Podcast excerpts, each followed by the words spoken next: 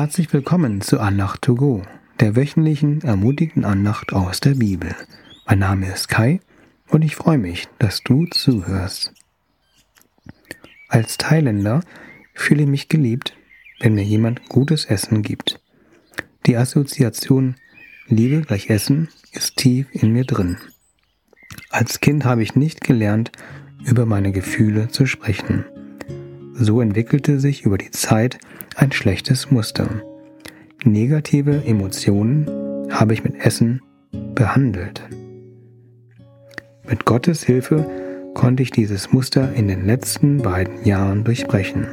Aber wenn ich gestresst bin oder Gefühle des Versagens habe, dann ist die Versuchung sehr stark, wieder in alte Gewohnheiten zurückzufallen.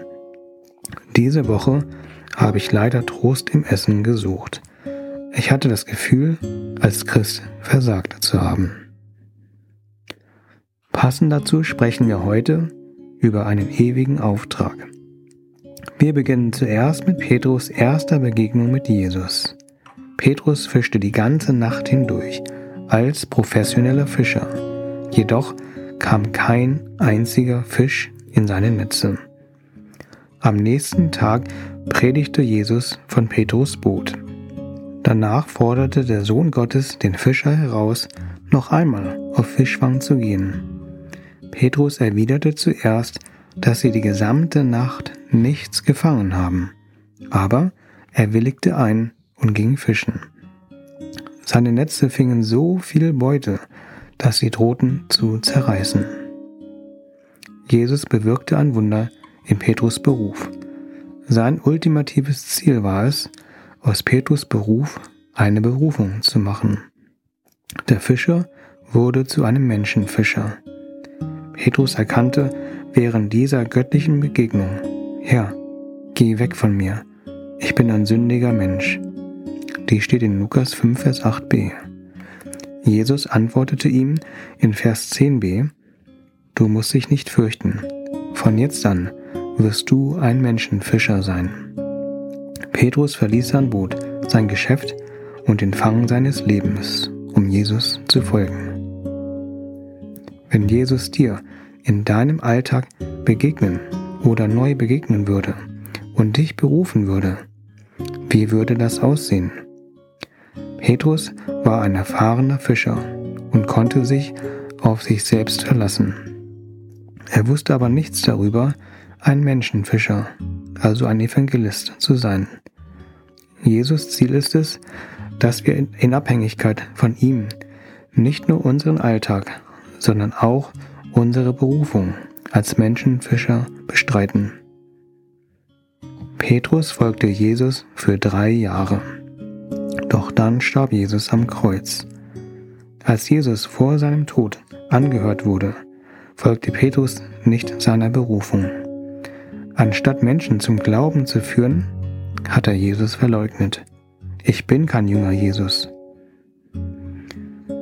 Wie ging Petrus mit den Gefühlen des Versagens um?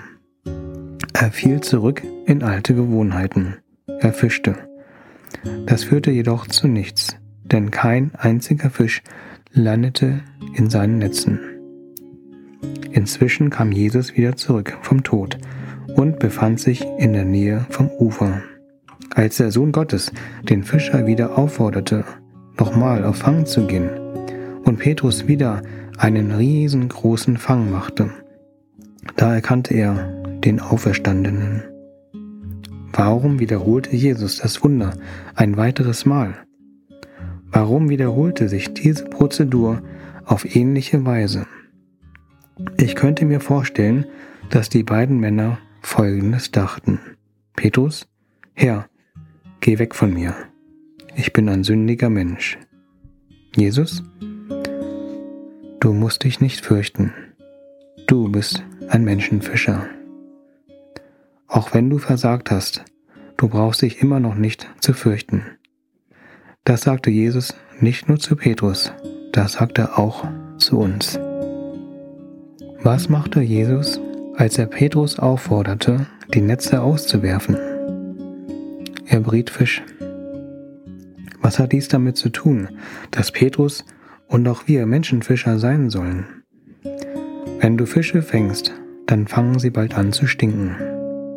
Dasselbe gilt auch für unser altes Leben, unsere schlechten Angewohnheiten und unsere Sünde. Jesus möchte dies und uns durch den Heiligen Geist verwandeln. Nachdem Jesus zurück in den Himmel fuhr und der Heilige Geist auf die Jünger kam, predigte Petrus zu einer riesengroßen Menschenmenge. In Apostelgeschichte 2, Verse 41 und 42 lesen wir. Alle nun, die seine Botschaft bereitwillig annahmen, wurden getauft. Etwa 3000 Personen kamen an jenem Tag dazu. Sie hielten beharrlich an der Lehre der Apostel fest, an der geschwisterlichen Gemeinschaft, am Brechen des Brotes und an den gemeinsamen Gebeten. Petrus fing an diesem Tag nicht nur 3000 Menschen, sondern wir sehen auch, dass das Leben dieser frisch Bekehrten sich veränderte. Übrigens steht in Matthäus 4, Vers 19, dass Jesus seine Nachfolger verwandeln wird, und zwar in Menschenfischer. Hier wird betont, dass Jesus uns verändert und verwandelt. Sind wir bereit dazu?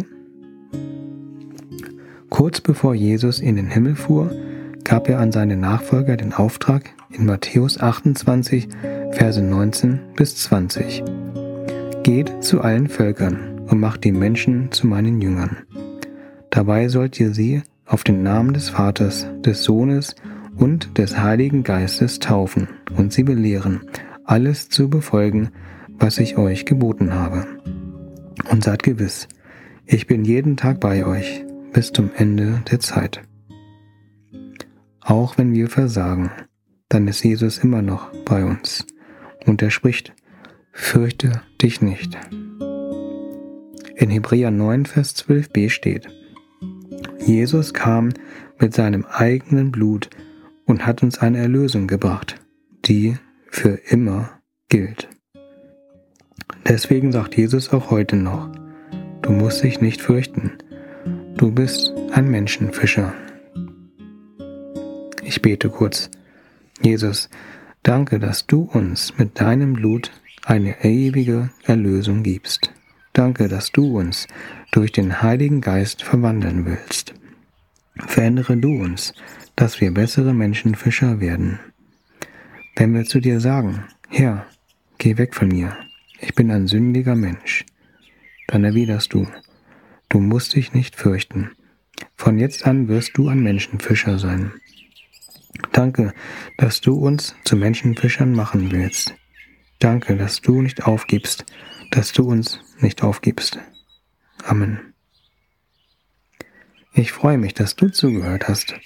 Ich wünsche dir eine gesegnete Woche, in der du viele Menschen fängst, in der du immer wieder erlebst, dass Jesus zu dir sagt, du musst dich nicht fürchten, du bist ein Menschenfischer. Bis zum nächsten Mal. Auf Wiederhören, dein Kai.